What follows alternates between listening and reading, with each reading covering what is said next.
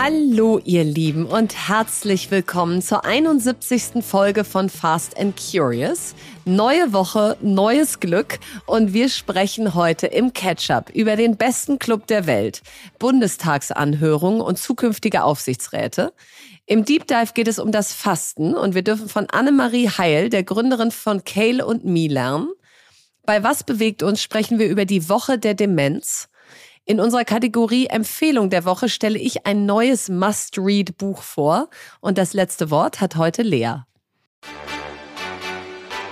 Ketchup. Ja, Lea, ich hab's geschafft. Also nicht nur hier, sondern überhaupt im Leben, ja. Denn ich bin, ich bin jetzt offiziell, glaube ich, Fitness-Influencerin. Okay.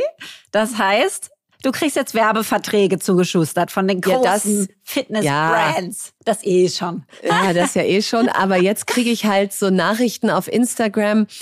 Verena, das coolste Gym der Stadt macht auf. Möchtest du Founding Member werden? Und dann sage ich, äh, was muss ich denn dafür tun? Nein, gar nichts. Also einfach nur uns beehren mit deiner ganzen Fitness.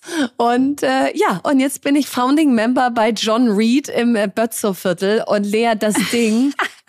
Ich weiß nicht, hast du meine Instagram-Story am Wochenende geguckt?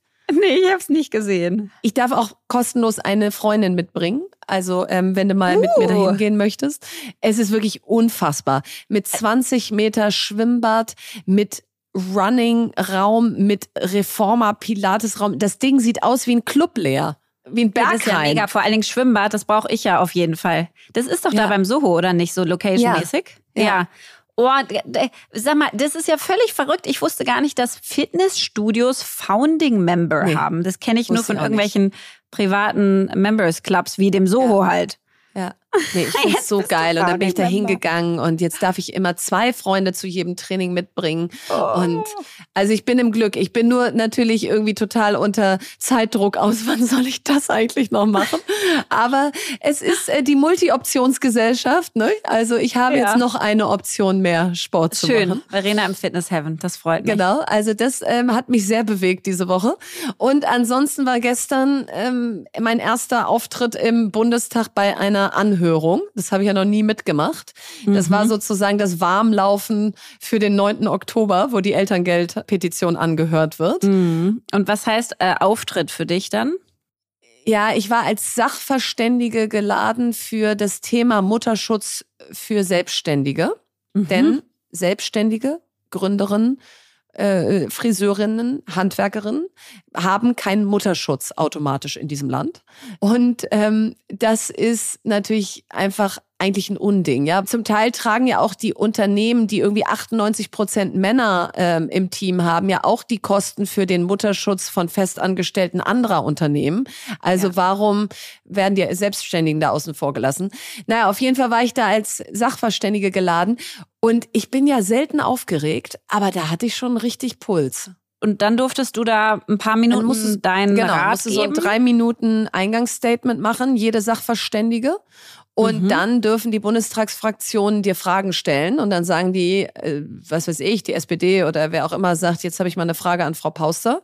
Und dann Mhm. weißt du aber so gar nicht, was kommt, Uh. ja? Also dann kann auch kommen, wie schätzen Sie die O2-Einlage zur Finanzierung und so? Die Mhm. Frage habe ich Gott sei Dank nicht gekriegt. Aber also da habe ich schon so gemerkt, okay, also äh, da musst du halt auch wirklich sachverständig sein. Aber wirklich, wie viele Sachverständige gibt's da? Nee, da gab's jetzt acht. Ne, du kannst sie insofern nicht ducken, als dass du ja nicht dich selber meldest, sondern drangenommen wirst. ähm, und wenn du dann drangenommen wirst, musst du halt auch was sagen.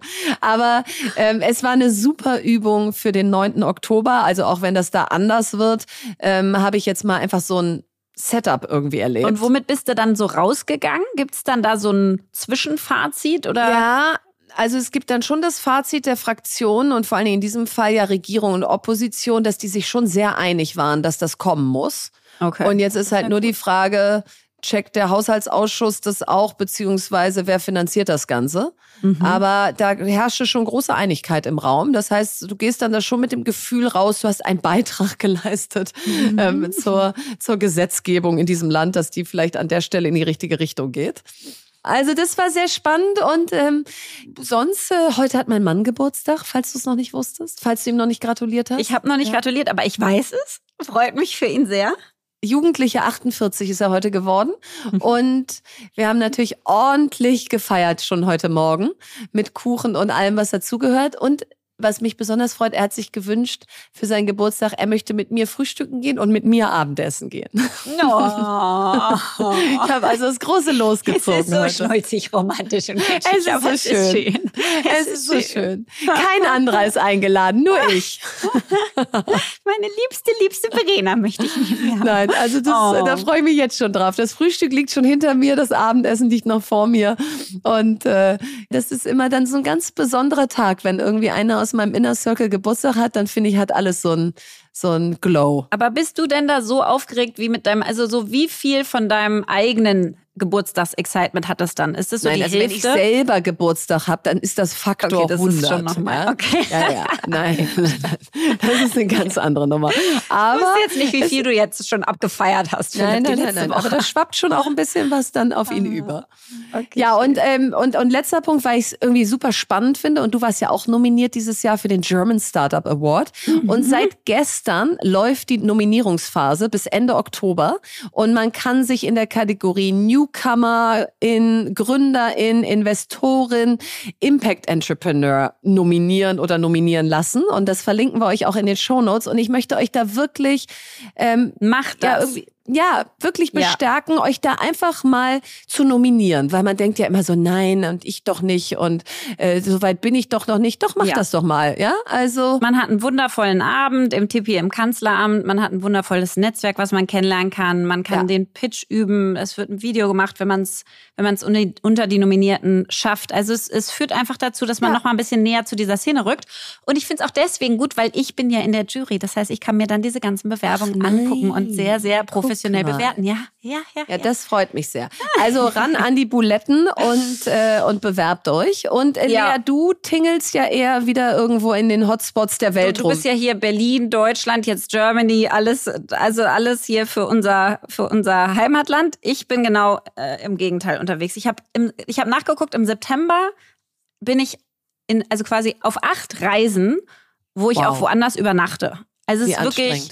So anstrengend und viel. Es war so Dalwitz, Kreuzlingen, Ibiza, London, Brandenburg, München, Frankfurt, Malta. Ist auch ein wilder Mix, muss ich sagen, wo ich das jetzt so wilder vorlese. Mix. Wherever Dalwitz ist und äh, ja, aber nee, ist dann ein wilder Ibiza Mix. und Malta und London und Frankfurt, München. Also da ist wirklich alles dabei. Naja, und ich war ja jetzt gerade auf Ibiza und weil ich aber so viele Reisen vor mir habe, muss ich quasi alle Reisen, selbst die privaten, Ibiza war jetzt privat oder halb privat, halb beruflich, ich war da auch zu einer Beiratssitzung, aber es ist auch eine Freundin von mir, muss ich quasi Klar, mich die ganze Zeit so. Mhm. haben wir total in so verschlossenen Zimmern mit Fenster zu und Gardinen vor den Fenstern haben wir getagt, acht Stunden. Wir haben, wir haben ganz lange getagt. Es war Ja. ganz, ganz anstrengend. Ja. Und Ja, danach mussten ich. wir erstmal die, diese ganze Tagung wegfeiern. Und auf jeden Ja. Fall, Verena, warst du schon mal im High in Ibiza? Also High Ibiza Nein. heißt das, Nein. der Club. Das ist der beste Club der Welt. Oha, ich dachte, das Berghain wäre der beste Club der Welt. Nein, und zwar schon lange nicht mehr. Das hat mich auch so krass geschockt. Bei mir wurde gesagt, ja, das Hai hat das Berghain abgelöst. Aber es ist überhaupt nicht so. Habe ich mich erstmal da eingelesen, wie eigentlich diese Ja. besten Clubs bewertet werden. Also es gibt ein Fachmagazin, äh, ein britisches, das heißt DJ Mag. Und die machen jedes Jahr ein Ranking. Und da ranken 700.000 Leute sozusagen die, die Clubszene. Und pass auf, das Berghain ist nur noch auf Platz 16. Das Watergate What? ist auf Platz 38. Der Tresor ist auf Platz 72. Das ist total krass. Leute, Ja, was ist hier los in ersten- Berlin? So, und jetzt war aber eine wilde Überraschung dabei, die Top 10 Clubs der Welt. Also das erste ist der, in dem ich gerade war, High Ibiza, was wirklich verrückt war, erzähle ich gleich nochmal. Printworks in London, habe ich gedacht, super, da bin ich ja jetzt so oft, dann könnte ich den auch mal besuchen. Äh, Du hast deine Reisen nach den Clubs jetzt äh, ausgerichtet. Noch Verstehe. nicht leider. Die nächsten sind alle beruflich, aber irgendwann werde ich dann auch noch ins Printworks gehen. Dann gibt's ein Green Valley in Brasilien, ähm, in Washington gibt's das Eco Stage, dann das Ushuaia auf Ibiza. Und jetzt pass auf, auf Platz 6 ist das Bootshaus in Köln. Oh wow, habe ich noch nie Ich glaube, gehört. da war ich mal zu einer Karnevalsparty, meiner Meinung nach. Oder ich sag was ganz Falsches hier. Aber wie, wie hat's denn das dahin geschafft, bitte? Und wie gesagt, das Berghain ist auf Platz 16, aber das Bootshaus in Köln auf da Platz siehst du mal. 6. Da siehst du mal. Ne? Man darf sich nie auf seinen Lorbeeren ausruhen. Also das ja. nächste Mal, wenn wir in Köln sind, Verena, dann gehen wir zu Demexco extra, dass wir beruflich was zu tun haben und dann abends ins Bootshaus. Und dann abends ins Bootshaus und erzählen, wir waren im sechstbesten Club ja, der Welt. Genau. Ja, das liebe ich. Immer schön in oh. Superlativen leben. Ja. ja. Aber ähm, auf jeden Fall hat's irre viel Spaß gemacht und die Musik nimmt einer völlig mit. Und wir waren hinter dem DJ-Pult, was natürlich auch nochmal krass ist. Wir waren so VIP, VIP, Special VIP, keine Ahnung. Oh durch, nicht durch meine Kontakte kann ich ja auch ganz offen Ich wollte gerade sagen, habe ich was verpasst? Ich kenne da gar keinen. ähm, aber ich habe es auf jeden Fall sehr dankend mitgemacht und fand es einfach eine krasse Erfahrung, wirklich. Also wenn dein ganzer Körper so vibriert und die ganze Lichtshow mit der Musik übereinstimmt und die DJs da alles geben und wirklich diese diese Meute, will ich fast sagen, also die Besucher so im Griff haben, es ist echt krass. Jetzt muss ich wieder ran an die Buletten und bin ähm, am Donnerstag, und da freue ich mich riesig drauf, in London und habe da ein Event mit KKA und Goldman Sachs und zwar für die sozusagen derzeitigen Top-Frauen in Aufsichtsräten. Die heißen ja Ui. im Englischen NED, Non-Executive Directors. Falls ihr mal in so einem Aufsichtsrat seid, äh, lohnt sich das auch bei LinkedIn so reinzuschreiben, weil dann finden einen die Headhunter. Auch wieder so ein Trick, den man nicht kennt, aber naja. Also Non-Executive Directors. Und da mhm. haben wir wirklich ein Panel und sprechen darüber, wie wählst du Mandate sinnvoll aus? Wie bringst du am besten deine Erfahrungen ein? Äh, wie kannst du die Arbeit in so einem Gremium optimieren? Und so weiter. Und es war echt ganz schön. Wir hatten ein Vorgespräch. Und da ist die äh, Claire äh, Gil Martin drin. Vielleicht kennst mhm. du die, weil die ist nämlich Aufsichtsrätin bei Wise, wo du ja investiert ah. hast. Oh, ja, nee, die kenne ich nicht. Und sie ist Aufsichtsrätin bei Get Your Guide und CEO von Trainline. Und die meinte dann im, im Vorgespräch so einen Satz so, really make it count. Also fill ah, cool. your seat, hat sie gesagt.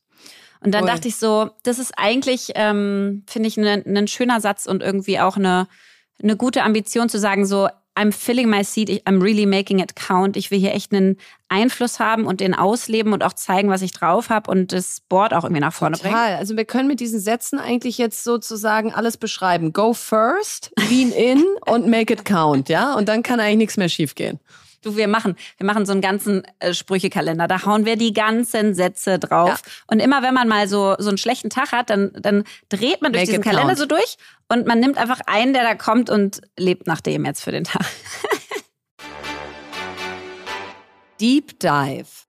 Ja, heute wollen wir übers Fasten sprechen. Und warum? Weil von Dr. Andrew Huberman bis zu Tony Robbins, David Sinclair, Bas Kast, selbst Nils Behrens vom Lanzerhof, alle schwören auf die verschiedensten Formen des Fastens. Und Ihr wisst ja, dass ich auch ein Riesenfasten-Fan bin. Ich habe schon ganz oft Saftfasten gemacht. Ich habe äh, stark reduziert gegessen im Lanserhof. Ich habe im Buchinger Wilhelmi in Maibeja zehn Tage komplett gefastet und nichts gegessen. Also ich habe schon richtig viel ja. da gemacht. ich find's großartig. und ich will Verena endlich überzeugen und deswegen dieser Podcast. Ja. Also, wir haben uns da eine Expertin eingeladen und äh, mit der möchten wir da heute drüber sprechen. Aber bevor wir das machen, wollten wir uns einmal die Fakten zum Fasten nochmal angucken. Und mal schnell die bekanntesten Fastenarten und so, dass man sie auseinanderhalten kann. Also es gibt quasi dieses Heilfasten nach äh, Buchinger und das ist mehr oder weniger wie eine Null-Diät. Jetzt Disclaimer, wir sind hier kein Gesundheitspodcast, sondern ich erkläre euch das so, wie ich das jetzt meiner besten Freundin erzählen würde. Das heißt, man ähm, hat, man isst keine Festkost sozusagen und man kann ganz viele Getränke trinken, die kalorienfrei sind, wie Wasser, Tee, Gemüsebrühe darf man trinken und äh, teilweise nimmt man noch ein bisschen Eiweiß dazu. Das war's. Dann gibt's Intervallfasten, das kennen viele von euch. Das ist so eine Fastenform, wo man so intermittierendes Fasten macht. Das heißt, in einem 24-Stunden-Fenster isst man zu einer bestimmten Zeit und zu einer bestimmten Zeit fastet man. Das heißt, man macht zum Beispiel 16-8, dann hat man 16 Stunden Schlaf und nichts essen und innerhalb eines 8-Stunden-Fensters isst man dann von meinetwegen 10 bis 6 zum Beispiel. Und dann gibt's halt das Saftfasten und das ist in der Tat ein Fasten, wo man circa 700 Kalorien zu sich nimmt in Gemüse- oder Obstsaftform, circa alle zwei Stunden. Und man kann auch Gemüsebrühe oder Tee trinken. Und da werden wir heute mehr drüber sprechen. So, jetzt ist aber spannend zu wissen, wie viele Menschen fasten denn eigentlich? Für wie viele ist es relevant? Und anscheinend fasten 61 Prozent der Deutschen. Also 61 Prozent der Deutschen laut einer Umfrage der DAK haben schon gefastet. Und die meisten verzichten auf Süßigkeiten, das sind 70 Prozent, Alkohol 65 Prozent, Fleisch 50 Prozent circa und manche fasten aber auch das Rauchen oder das Fernsehen. Das ist ja auch geil, Fernsehen fasten. Ich habe gar keinen Fernseher. Guck mal, ich faste immer. Siehst du. Ähm, aber ich habe schon so einen Hunger, um das mal kurz hier dazu inzwischen zu schmeißen. Also ich weiß nicht, ob ich diese Folge durchhalte, ohne dass wir kurz stoppen müssen, weil ich mir was zu essen holen muss.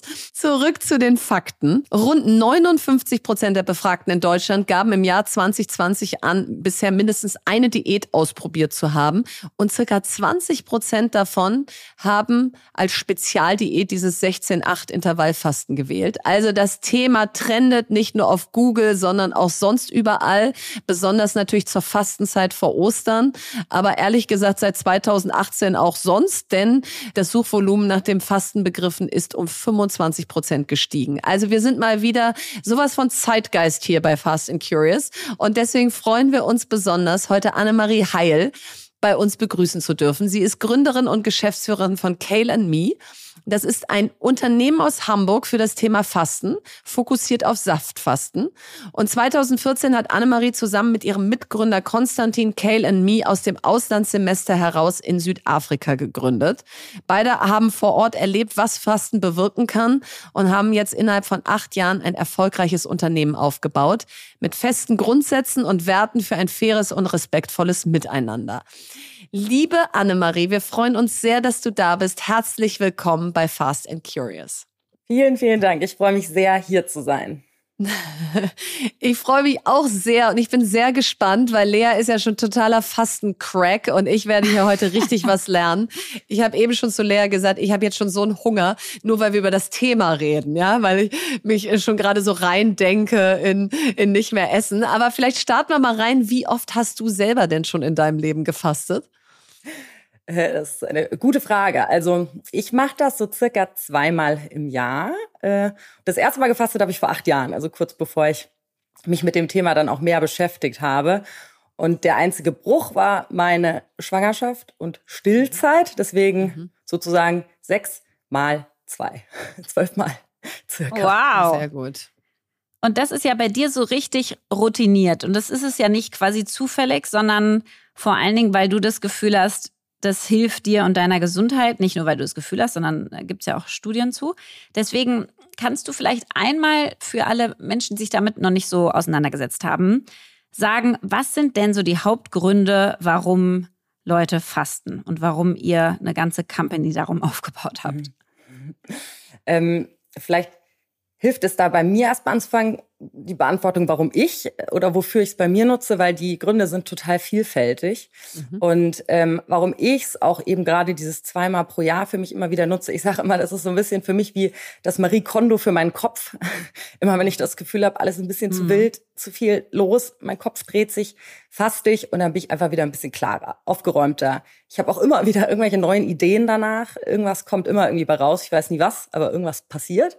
Das heißt, bei mir ist es tatsächlich eine totale ähm, mentale Geschichte, ehrlich gesagt.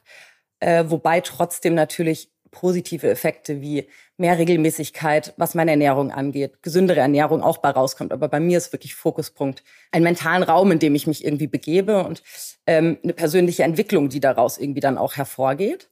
Ähm, warum andere das machen, kann sein, auf der einen Seite eben, gerade schon angesprochen, gesundheitliche eben Ziele. Also ich möchte mehr Sport machen danach, ich möchte gesünder leben, will vielleicht einfach einen Reset nach typischerweise äh, Weihnachten, Neujahrszeit. Ähm, ganz viele unterschiedliche Gründe. Da gibt's ja jetzt auch viele Studien zu. Und ein Thema, was ich immer so mitgenommen habe, ist dieses Thema Zellerneuerung, Zellverjüngung. Was tut es denn mit deinem Körper, das Fasten? Und warum, ich habe es jetzt in der Intro gerade angesprochen, warum schwören denn da so viele, ja, so Gesundheitspäpste drauf?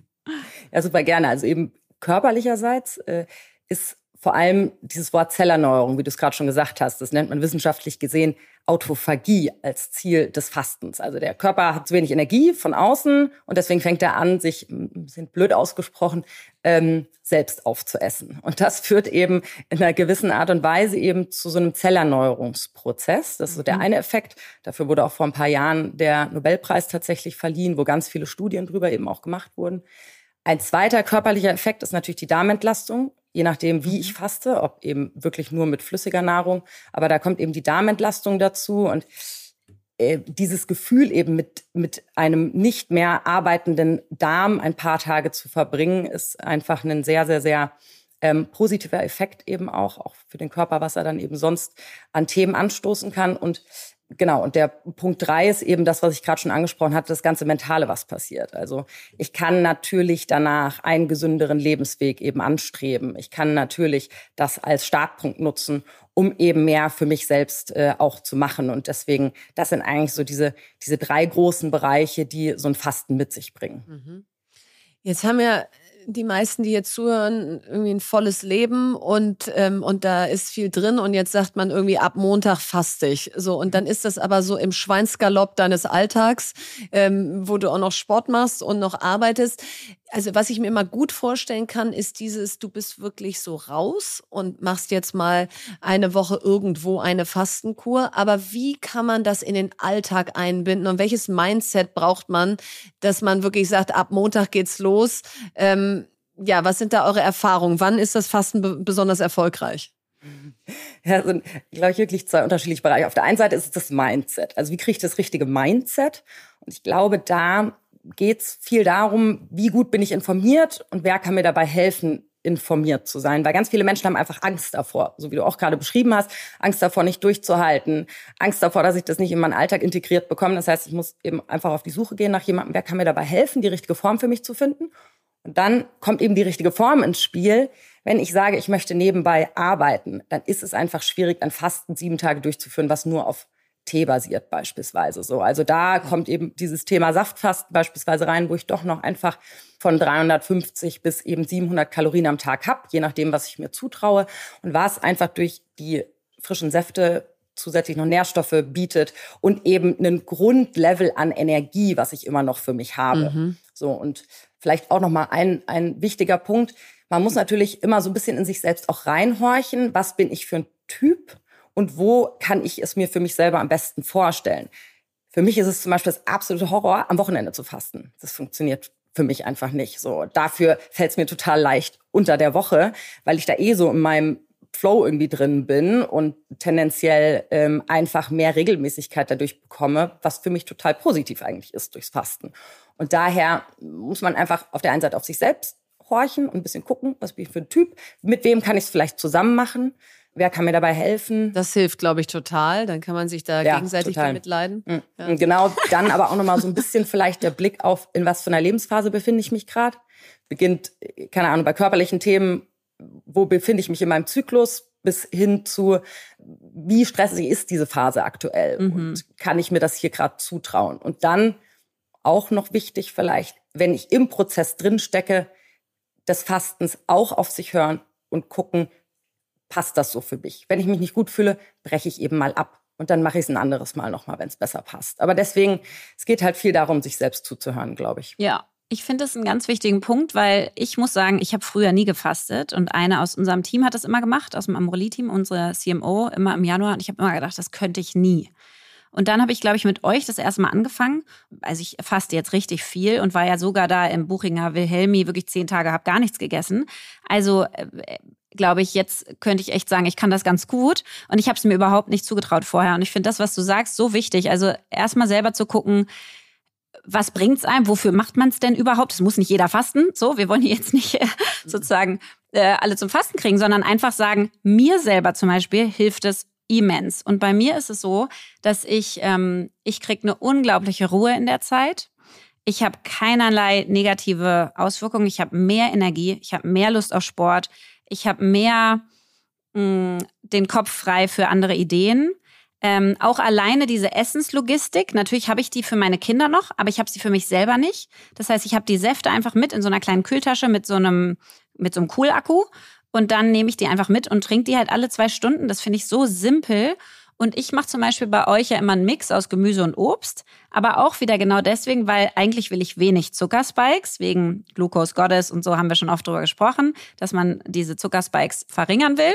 Und gleichzeitig brauche ich aber ab und zu auch Zucker durch dann Obstsäfte, weil sonst ist mein Level so niedrig, dass ich dabei nicht arbeiten kann. So, und dann gucke ich auch immer, wann passt es. Ich habe jetzt zum Beispiel gesagt, okay, nach äh, dem Oktoberfest, in einer Phase, wo ich keine Events habe. Und trotzdem, Verena, habe ich da kompletten, kompletten vollen Tag mit all dem, was sonst auch drin ist. Also mhm. alles drin.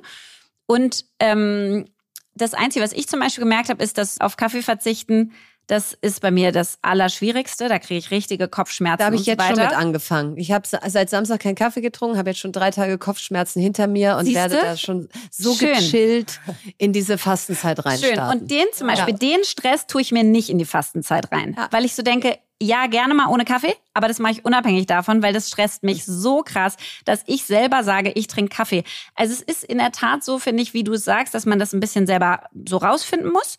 Ähm, und Gleichzeitig gibt es ja Menschen, die haben echte Herausforderungen dann beim Fasten. Also ich glaube, viele haben wirklich Angst vor Kopfschmerzen oder vor Kälte oder Müdigkeit. Was sind denn so die, die größten jetzt, die ihr so identifiziert habt, wovor andere Angst haben, wenn sie fasten wollen? Mhm. Also ist es eben das eine, was wir jetzt gerade ja schon besprochen haben, Angst davor nicht durchzuhalten eben so. Und Mhm. dann äh, kommen eben diese ganzen körperlichen Themen an Nebenwirkungen, über die natürlich auch viel gesprochen wird. So einmal ist es eben das Thema Kopfschmerzen. So, dann ist es das ganze Thema Hungergefühl. Dann ist das ganze Thema Einfluss meines sozialen Umfeldes. So, habe ich dann Lust, mittags irgendwie äh, zum Mittagessen zu gehen, wenn alle anderen irgendwie äh, äh, da. Nein, habe ich nicht. Ja. G- Genau. Ja. Und ich glaube, auch hier wiederum ist es einfach ein Thema der guten Vorbereitung auf der einen Seite, aber auch des währenddessen Aufsichtshörens. Wir sagen, also was total wichtig beim Fasten ist, ist einfach dieses Thema Vorbereitung und Nachbereitung. Nachbereitung, damit der Effekt möglichst erhalten bleibt und man positiv rauskommt aus dem Fasten und gesund vor allem auch rauskommt. Die Vorbereitung ist eigentlich dazu da, um es besser durchführen zu können. Also damit es einem leichter fällt. Ich kann auch morgen mit dem Fasten anfangen, ist nicht schlimm. Was aber passiert ist, dass ich ganz schlimm Hunger halt noch habe, wenn ich heute Abend noch ein Steak esse. So, also das heißt, es ist halt total wichtig, dieses smoothe vorher einleiten sozusagen. Und wenn es dann dennoch trotzdem dazu kommt, während dem Fasten, dass ich mal Kopfschmerzen habe oder dass ich irgendwie ähm, total schlapp bin, dann muss man sich auch ein bisschen den Raum geben, das auch zuzulassen. Es bringt halt auch nichts, irgendwie äh, sich da eine Tablette einzuwerfen, weil das wollen wir ja gerade nicht, sondern dann wirklich eher sagen, okay, ich gehe jetzt irgendwie in eine Badewanne oder ich gehe mal in die Natur kurz raus oder ich lege mich mittags mal eine halbe Stunde hin. Aber normalerweise mit einer guten Vorbereitung, da fällt ja auch das Thema Darmentleerung womöglich ins Spiel sozusagen. Auch das ist ja maßgeblich dafür da, dass es einem leichter fällt. Wenn ich jetzt nur drei Tage faste, dann kann ich natürlich auch ohne eine Darmentleerung relativ einfach da rein starten. Aber bei fünf, sieben Tagen macht es eben schon Sinn. So. Also bei mir ist es immer wahnsinnig lustig, was ich, die Gedanken, die mir dann immer kommen, ist, dass ich so denke, wie trostlos ist mein Leben, ja. Und ich, ich bemitleide mich so krass in dieser Woche. Also deswegen ist immer der Kontrast zu Lea so lustig, weil Lea ist so wirklich auf ihrem höchsten Hoch in dieser Woche. Also nicht an den ersten zwei Tagen, aber dann. Und Ja. ich rede eigentlich den ganzen Tag nur von toskanischen Tomaten, die man jetzt mit irgendwie Buffola essen echt könnte so. und so weiter. Deswegen ist meine Frage, ähm, das hast du ja eben auch schon anklingen lassen. Es ist ja jetzt nicht so, faste zweimal im Jahr und mach den Rest der Zeit, was du willst und alles ist gut, sondern es ist ja irgendwo auch ein Indikator dafür, entweder ein Reset, wenn ich es mal ein bisschen hab schleifen lassen, oder dieser Baustein eines ganzheitlichen Gesundheitssystems sozusagen. Und jetzt ist ja die Wissenschaft in den letzten acht Jahren, seit ihr gegründet habt, unglaublich weitergekommen. Was macht Kälte mit dir? Was macht gesunde Ernährung? Intervallfasten? So, also was ähm, habt ihr jetzt einfach auch für Themen, die ihr jenseits des Saftfastens mit euren Nutzer und Nutzerinnen besprecht, weil es eben auch um eine Ganzheitlichkeit geht und nicht darum, mal drei Tage Säfte zu trinken und zu sagen, alles ist gut? Ja, total wichtige Frage. Ähm, wir haben tatsächlich uns diese Frage auch intensiv gestellt vor ein paar Jahren und haben dann entschieden, wir müssen eigentlich erstmal gucken, ähm, wie lang eigentlich dieser Effekt, dieser Wohlfühleffekt, der mentale Effekt, der dazu führt, dass sich was verändert, gesundheitlich, aber auch mindset-technisch quasi für unsere Kundinnen danach, wie lange hält er eigentlich an? Und dazu gibt es ganz wenige Studien und wir haben ähm, mit einem Arzt zusammen, Professor Dr. Thomas Karus, der ist Adipositas-Chirurg und der hat in seiner Praxis, also tagtäglichen Praxis, festgestellt, dass wenn, wenn Patienten vor- und nachbereitet haben, diese, diese Magenverkleinerung durch Fasten, dann hat der Effekt, der gesundheitliche Effekt danach länger angehalten. Und dann haben wir gesagt, gemeinsam, Mensch, da müssen wir doch mal reinschauen. Und dann haben wir eine repräsentative Studie gemeinsam gemacht und konnten eben herausfinden, dass eben dieser mentale Effekt drei Monate anhält und ab sechs Monaten das bei fast niemandem mehr ähm, einen Effekt hatte. Also da sieht man einfach mhm. diese Wellenbewegung, die einfach wieder einsetzt und äh, die ich an mir selber auch merke, dass ich einfach in meinen alten Trott des unregelmäßigen Essens, ich fall da einfach immer wieder rein. Und ich brauche halt einen Reminder und ich könnte natürlich jede drei Monate auch sagen, ach komm, dann jetzt manchmal vier Tage äh, irgendwo fahre ich hin und mache da vier Tage jetzt Sport oder sowas. Mir fällt Fasten einfach so leicht, weil es für mich einfach so easy integrierbar ist in meinen Alltag, so nebenbei. Und das ist ein kleiner Aufwand für viel Output. Es ist genau, es ist halt ein Impuls und ein Baustein. Und äh, ich meine, ich bin ja äh, Profi-Wellenreiterin, wenn es darum geht, äh, zurückzufallen und, und ins Gegenteil zu kippen und wieder was Neues zu testen und wieder ins Gegenteil zu kippen und wieder was Neues. Jetzt gerade bin ich so total auf dem Kältetrip und Eisbade äh, wirklich jeden Tag und find's großartig. Ähm, und dann geht mir aber die Ernährung wieder flöten und so. Man könnte jetzt quasi drauf gucken und sagen, mein Gott, das bringt ja alles gar nichts, weil Lea sozusagen, ja, die macht das und dann wieder nichts und dann macht sie krasses Fasten und dann wieder nichts und dann badet sie im Eis und dann wieder viel, viel zu viel Alkohol. Aber diese Wellenbewegungen, es sind Wellenbewegungen, aber die gehen konstant nach oben. Und das finde ich halt das Schöne an diesen verschiedenen Impulsen, weswegen ich sogar letztes Mal so eine komische, ich nenne es ja Hydrokolontherapie oder, oder Kolonhydrotherapie, also aka Darmreinigung, was wirklich Disclaimer hier im Podcast richtig schwer ist, finde ich. Fand's ganz, ganz gruselig und habe es jetzt auch schon mehrfach gemacht, weil das bei der, beim Buchinger auch dazu gehört. Aber sozusagen, was ich immer schön finde, ist, sich verschiedenste Impulse zu nehmen und zu gucken, ob die einem helfen und ob sie einem was Neues, Gutes irgendwie beitragen. Und das merkt man dann selber am Körper. Und ich glaube, dass mhm. es Leute gibt, die die, für die das Fasten gar nichts ist. Oder die sonst auch so eine ruhige, ausgewogene, gute Ernährung haben, vielleicht sowieso schon Intervallfasten mehr oder weniger, ohne dass sie es so nennen, dass sie das überhaupt nicht brauchen. Ja, für die ist der Effekt gar nicht so groß. Aber ich finde, es gibt immer wieder diese Momente, wo man mit sich selber lernt und denkt, Mensch, guck mal, krass, wie abhängig du von Kaffee bist, wenn du da solche Kopfschmerzen von bekommst. Krass, wie viel Lust ich auf Salat habe nach so einem Saftfasten. Ist verrückt. Ich habe nie so viel Salat gegessen und das habe ich jetzt echt langfristig halten können, dass ich einfach unglaublich viel Salat esse. Viel mehr, als ich es früher getan habe. Und deswegen so ein paar Sachen ziehen sich durch. Und das finde ich das Schöne an all diesen, ja, Gesundheitsimpulsen, die man sich so nehmen kann, dass man einfach was testet und dann wieder ja, und dann wieder, ja, nicht unbedingt, aber man macht eine neue Erfahrung mit sich selber. Und ein paar Sachen behält man halt schon bei. Jetzt würde mich aber mal interessieren, Annemarie, weil du machst das ja jetzt zweimal im Jahr wirklich, ja, und, und bist immer wieder auf diesem Status Null und kannst neu entscheiden, was du danach wieder essen möchtest und so weiter. Gibt's denn sonst noch ganz viele Hacks, die du so machst? Also bist du auch dann so ein Eisbadeprofi und gar kein Alkohol mehr und äh, Salat nur vor vier und Essen sowieso ähm, nicht mehr nach vier eh schon und so weiter und Matcha-Tee anstatt äh, Kaffee und so. Nee, bei mir sind's, also nein, ich ähm, bade tatsächlich noch nicht im Eis. Das ist was, was ich auch noch nie probiert habe. Und ich habe da auch ein bisschen Angst davor. Vielleicht mache ich das irgendwann mal, aber ich habe es noch nicht gemacht. Äh, bei mir sind es, glaube ich, zwei Räume irgendwie, die ich für mich habe. Einmal ist es das Thema, äh, ich bin ein großer so Hakensetz-Fan. Also mhm. alles, was ich irgendwie tracken kann, tracke ich gerne.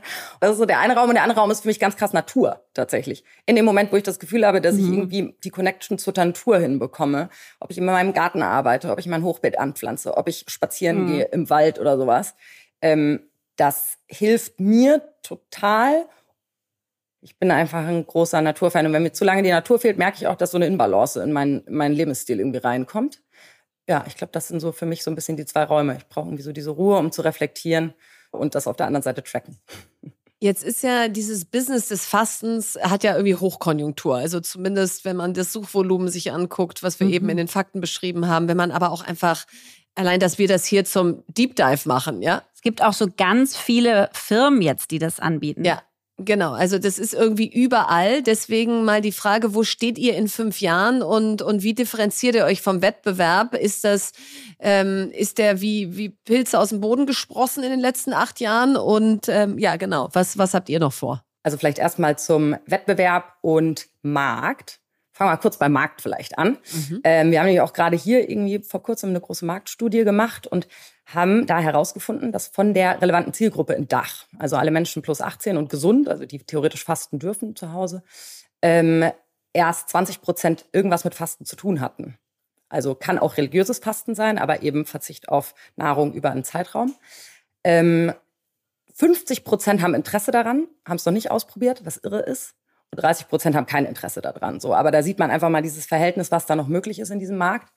Wettbewerb, ja, absolut richtig. Es gibt einiges an Wettbewerb, sowohl natürlich im klassischen Fastenmarkt als auch in diesem Saftfasten, Saftkurmarkt. Und ähm, ja, wenn ich meinen Finger darauf legen muss, was uns auszeichnet, ist es tatsächlich ganz stark unser Werteverständnis. Bevor ich überhaupt die Idee hatte, was wir gründen, habe ich die Werte definiert gehabt, irgendwie für mich, weil ähm, für mich manche Dinge extrem wichtig sind. Und zwei Sachen, die KLMI ganz besonders auszeichnen, ist einmal das Thema Kompetenz, was wir schon immer ganz groß schreiben. Also wir haben wirklich FastenleiterInnen im eigenen Team aufgebaut. Unser Kundenservice besteht aus FastenleiterInnen, die wirklich halt ganzheitlich beraten können hier. Ich habe gerade schon gesagt, wir machen Studien. Wir arbeiten jetzt bald mit einer Uni zusammen, um wirklich da auch weiter ähm, auch Wissen zu generieren. Das ist das eine. Das andere Thema, was uns total wichtig ist, ist Nachhaltigkeit, aber nicht nur im, im klassischen Sinne nachhaltige Verpackung, sondern tatsächlich nachhaltiges Produktversprechen. Ein Fasten ist halt keine Diät und ein Fasten ist eben auch kein Quickfix. So, da kann ich nicht drum herum reden. Es ist ein, ein, auch ein schwieriger Weg, so, aber wir versuchen es mit unserem Saft so positiv wie möglich zu gestalten. Ähm, ja, und das glaube ich führt auch so ein bisschen zu dem dem dritten Punkt, der uns ganz stark auszeichnet. Wir machen ja wirklich alles selbst. Also wir haben eine eigene Produktionsstätte im alten Land, haben die Qualität in der eigenen Hand. Wir legen super viel Wert darauf, was da für Rohstoffe reinlaufen und so, damit eben diese Zeit, die sicherlich auch von Hunger teilweise begleitet ist, eben trotzdem irgendwie Spaß macht. So.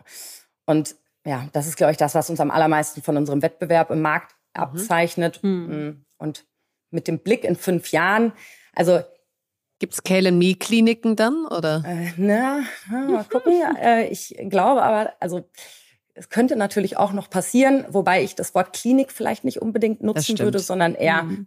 eher so ein Raum für Center. persönliche Genau, Raum für persönliche Entwicklung, die ich total wichtig finde. Also mein großer Traum, und ich glaube aber nicht, dass das ein Traum bleibt, sondern ich glaube, das wird passieren, dass einfach Fasten so gang und gäbe wird wie Meditation und Yoga. So, weil jeder braucht auch mal zu Hause drei, vier Tage, wo er irgendwie so Klarheit bekommt und in sich gehen kann und so. Und ich glaube, das wird auch nicht für jeden was natürlich, habt ihr ja vorhin auch schon gesagt, und das ist auch völlig in Ordnung, aber ich glaube, das wird einfach so ein Thema werden, was ganz natürlich ist wie Meditation, was man regelmäßig in sein Leben oder Yoga eben einfließen lässt. Ähm, und für all diejenigen, die sagen, sie wollen das für sich nutzen, sie möchten in die persönliche Entwicklung. Und ich glaube, wir brauchen viel, viel, viel mehr Menschen, die sich diesen Raum nehmen, zu reflektieren, weil sonst werden wir diese Themen halt in der Welt auch nicht lösen irgendwie. So, man braucht einfach immer mal Pausen und, und, und, und irgendwie Entschleunigung. Und wenn wir da einen großen Teil dazu beitragen dürfen, dann bin ich unglaublich glücklich. Und zumindest bei der Dachregion wollen wir auf jeden Fall diejenigen sein, die hoffentlich die ganzenjenigen, die sagen, zu Hause möchte ich das gern machen, ich möchte nicht irgendwo hinfahren, die möchten wir dabei bestmöglichst sicher und irgendwie mit allem, was wir so haben und mit unseren tollen Produkten unterstützen dabei. Yay, da bin ich ja ganz gespannt drauf. Und jetzt, Annemarie, ist ja das Schönste, dass wir wieder miteinander fasten können. Ähm, nicht nur, weil mir das einfach so eine Freude macht, sondern auch, weil es immer so einen Spaß macht, da so viele Menschen mitzunehmen. Und ich glaube, wir, wir, haben sind das übrigens erste... nicht investiert bei Annemarie. Ach so, ja, das müssen wir mal sagen. Das ist hier ein Sales Push. Disclaimer, ja. wir haben keinerlei Stakes ja. da drin. Nee. Lea ist nur einfach ein Riesenfan. Ja. Gibt's auch mal. Also auf jeden Fall, ähm, als ich das erste Mal überhaupt äh, gefastet habe, Saft gefastet habe, haben 3000 Menschen mitgemacht, Verena. Das ist ja völlig krass. Und selbst Verena habe ich letztes Mal schon überzeugt. Ich glaube, du hast ja. aber nur drei oder fünf Tage gemacht. Nur meine ich jetzt nicht bewertend. Ja. Meine ich nicht ja. bewertend. Nee, das ist nett.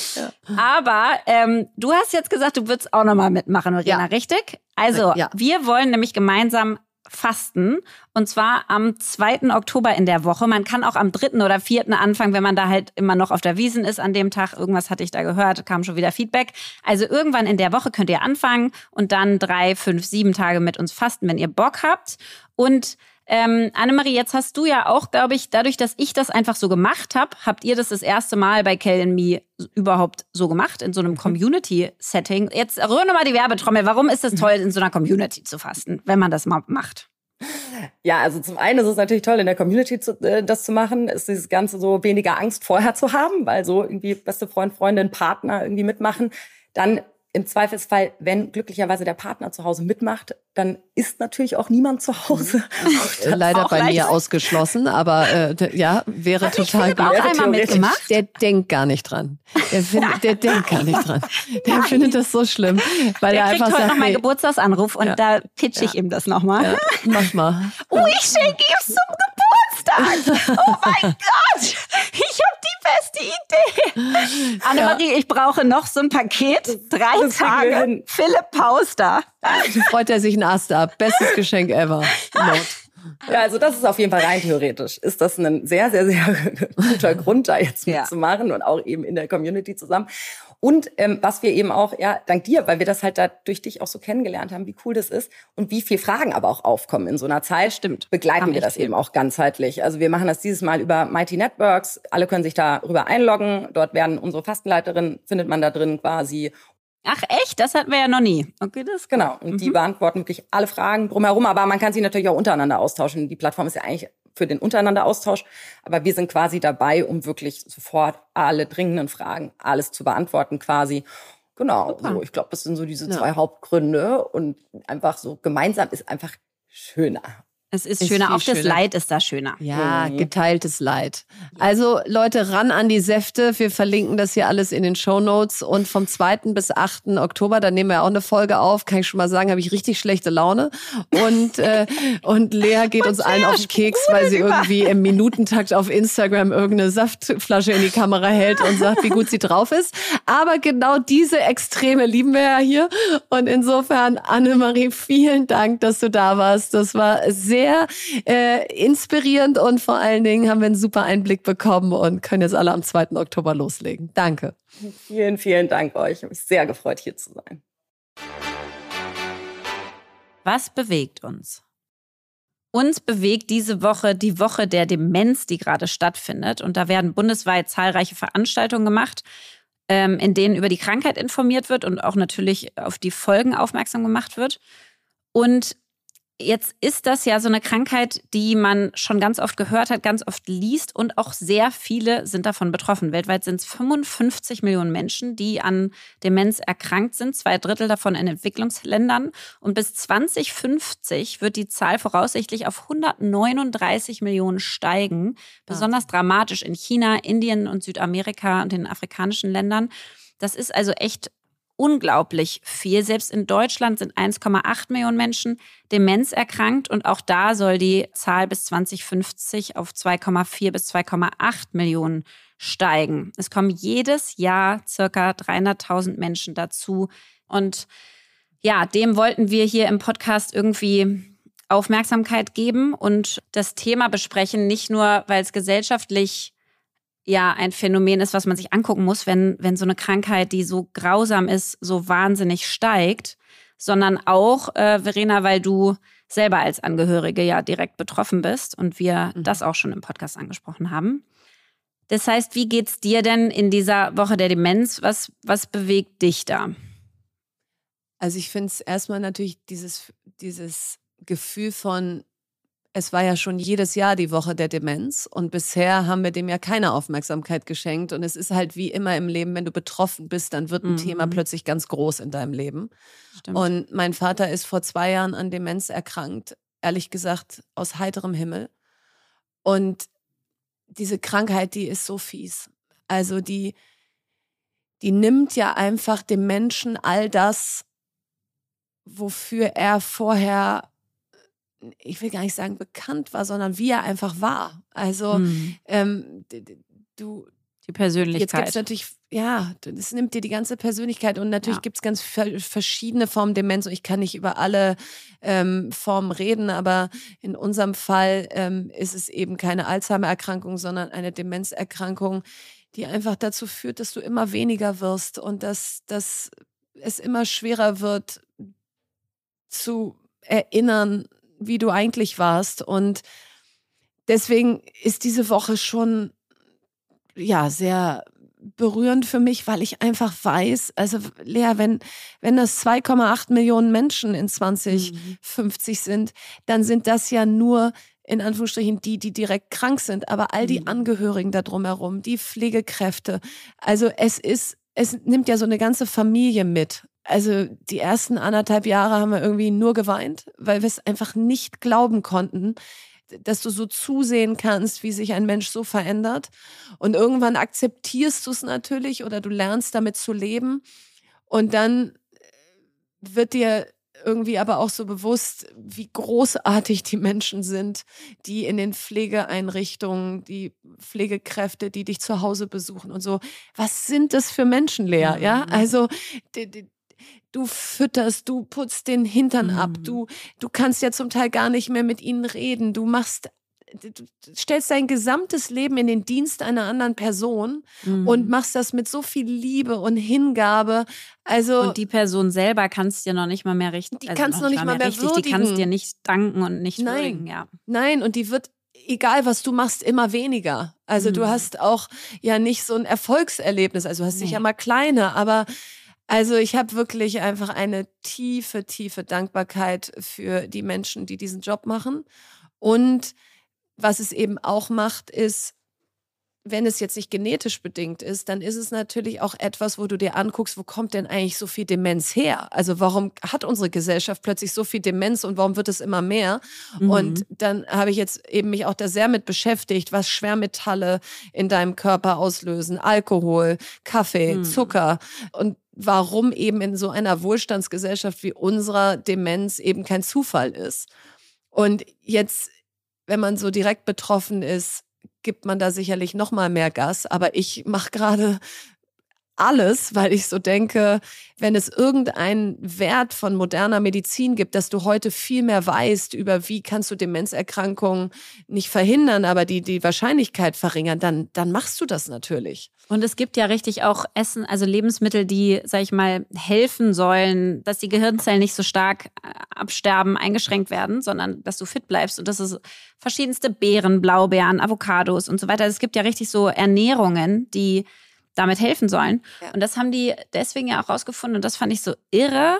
Und wir persönlich haben ja vorhin äh, gesprochen über diese Blue Zones und das musst du gleich nochmal erzählen, weil du es ja wirklich gesehen hast. Ich wollte die Serie nämlich jetzt mir angucken. Aber ich habe den einen Fakt gesehen und zwar, dass in Ikaria in Griechenland quasi in einem ganz hohen Alter finden sich dort 50 Prozent weniger Herzerkrankungen, 20 Prozent geringere Krebsarten und nahezu keine Demenz.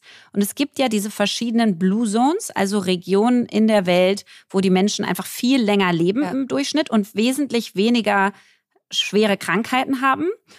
Und das ist ja Wahnsinn, dass es quasi Bereiche auf der Erde gibt, wo du quasi keine Demenz hast. Also es ist irgendwie eine Krankheit, die wir selbst unglaublich beeinflussen leider negativ. Klar, wie natürlich viele Krankheiten, die wir heute haben, also Diabetes natürlich eh, aber auch äh, Krebserkrankung und so, da hast du natürlich ganz viele verschiedene Faktoren und ich glaube, es ist dann auch schwer, sich verrückt zu machen. Also jetzt gerade bei so Themen ja. wie Schwermetallen, da heißt es natürlich dann, dass du im Prinzip in ganz viel Fisch, vor allen Dingen Lachs, so viel Schwermetalle ja. hast, dass du den eigentlich gar nicht mehr essen darfst. Ähm, Ist auch so. Kein, kein Sushi mehr vom Bahnhof ja. oder äh, wo du nicht weißt, wo der Fisch herkommt. Ähm, dann ja. und, und was eben dann auch gut beschrieben ist, ist, wenn deine Leber eh schon die ganze Zeit damit beschäftigt ist, eben irgendwelche Giftstoffe sozusagen abzubauen. Wenn dann noch Kaffee, Alkohol, Tabak, mhm. äh, Cannabis, was weiß ich, obendrauf kommt, wird's halt nicht besser. So, also eigentlich macht das ja alles erstmal Sinn und ist jetzt keine große Erkenntnis. Aber diese Miniserie auf Netflix, die kann ich euch wirklich sehr empfehlen. Wie wird man 100 Jahre alt? Die Geheimnisse der blauen Zonen. Mhm. Und da werden eben diese verschiedenen Zonen beleuchtet. Und mhm. was einfach auffällt, ist, es steht und fällt mit Ernährung und mit Bewegung. Also natürlich ist immer dieses soziale Kontakte ähm, helfen dir alt zu werden und glücklich zu werden, aber mhm. in Be Bezug auf die Krankheiten ist, ist es wirklich ähm, so viel, was die Menschen da essen, wie sie es zubereiten, was sie weglassen, welche Knollen, welche, welche ähm, Leibspeisen sie da vor Ort haben, die eben ganz viele Vitamine und Mineralstoffe haben. Also die Serie lohnt sich total und ja, mein, meine Gedanken in dieser Woche gehen wirklich an all die Familien da draußen, die mit dieser Krankheit leben und, ähm, und, und ihre engsten Angehörigen dadurch begleiten. Denn das ist, ist einfach hart. Ist einfach hart. Und ähm, ich glaube, du findest da auch kein Rezept, dass es leichter wird. Ja, kann man einfach nur Mitgefühl haben und wirklich sagen, dass das übersehen wir auch immer im täglichen Berufsleben. Ja. So, was haben Menschen zu Hause noch für Schicksale? Wen pflegen sie noch? Und das spielt da halt auch noch mit rein. Empfehlung der Woche. Ja, meine Empfehlung der Woche ist ein Buch, was ich nie gelesen hätte, Lea. Also ähm, das ist mir so zugeflogen. Äh, zwei sehr liebe Freundinnen von mir haben mir das empfohlen. Und es heißt Die sieben Männer der Evelyn Hugo. Ja, wo du so denkst, so, Klingt hä? spannend. Genau, so, also mal was anderes von Taylor Jenkins Reid. Und weil ich die beiden so liebe, die es mir empfohlen haben, habe ich gesagt, okay, lese ich. Und ey, es es ist so schön. Also kaufst dir sofort und du wirst eh nicht lange brauchen. Und es ist einfach wie ein tollen Hollywood-Film gucken und du liest Und ihn. ist es jetzt mal was, was dich positiv stimmt, anstatt nachdenklich und traurig? Na, es ist auch schon wieder wahnsinnig traurig. Oh nein, oh Gott. Das ist schon auch wieder wahnsinnig traurig. Aber es ist so glamourös und dann ist es wieder so unendlich traurig und dann ist es so überraschend. Und ich habe wirklich am Sonntag, halte ich fest, mir einen Wecker auf 7 Uhr gestellt, um bis 9 Uhr im Bett zu lesen, bevor irgendwer was von mir will. Also äh, das war das Allerschönste. Und also ich, ich kann es euch einfach nur empfehlen. Äh, kauft's euch. Schön. Es ist mal was ganz anderes und es ist einfach von vorne bis hinten nur schön. Das war sie schon wieder, unsere schöne Folge. Diesmal war es eher ein Gesundheitspodcast, aber da seht ihr mal, wie vielseitig wir sind, ja. Und bitte, bitte schickt uns keine Nachrichten, dass wir das alles medizinisch komplett falsch erklärt haben. Wir ja. sind weder Mediziner noch Fitness-Expertin äh, oder Health-Expertin, sondern einfach nur so die Otto-Normalverbraucherin, die sich mit diesen genau. Themen beschäftigt. Und in ja. diesem Sinne haben wir sie auch geteilt. Und es war auch nicht strategisch übrigens. Also wir haben nee. nicht gedacht, lasst uns mal einen Gesundheitspodcast machen, Nein. sondern das kommt einfach zufällig dann zusammen in einem Podcast. Ja. Lea möchte Saft fasten und dann möchte sie halt, ja. dass 3000 Leute mitmachen. Ja? Also es kommt dann einfach zusammen. Und äh, insofern war das eine wunderschöne Folge. Und eine Sache, die wollten wir euch die ganze Zeit schon ans Herz legen. Und zwar gibt es jetzt deutschlandweit Fast and Curious Circles also richtige Stammtische, wo ihr euch in persona treffen könnt. Und wenn ihr wissen wollt, ob es in eurer Nähe auch einen gibt, dann geht auf unsere fastandcurious.berlin Website und da sind unter Circles die ganzen Städte verlinkt mit Ansprechpartnern und was da wie wo stattfindet. Die auch nicht nur deutschlandweit übrigens sind, sondern ja, sie stimmt, sind auch in der recht. Schweiz, sie sind auch in Portugal, äh, sie sind auch London. in London. Also da, genau. da kann man richtig äh, äh andere Leute treffen und wir hatten gerade einen Zoom-Call mit allen 40 Hosts dieser Circles und es ist wirklich so ein tolles Engagement. Mhm. Also wir freuen uns, wenn ihr euch da trefft. Wir selber werden ja. da leider nicht vor Ort sein können, denn äh, wir haben auch nur ein Leben. Und es ist auch ehrenamtlich, ne? Die Leute machen das ja ehrenamtlich, die machen das einfach so, weil sie Lust haben, über die Themen im Podcast zu sprechen, andere spannende Menschen kennenzulernen und so. Also es hat keinerlei Profitgedanken. Es trägt einfach diese Community, die wir hier haben, ins echte Leben. Also deswegen vielen Dank dafür. Und jetzt hat Lea das letzte Wort. Von Hermann Hesse. Jeder kann zaubern. Jeder kann seine Ziele erreichen. Wenn er denken kann, wenn er warten kann, wenn er fasten kann.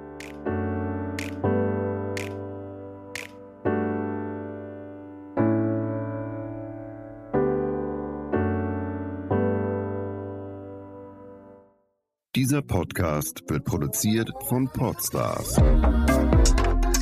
bei OMR.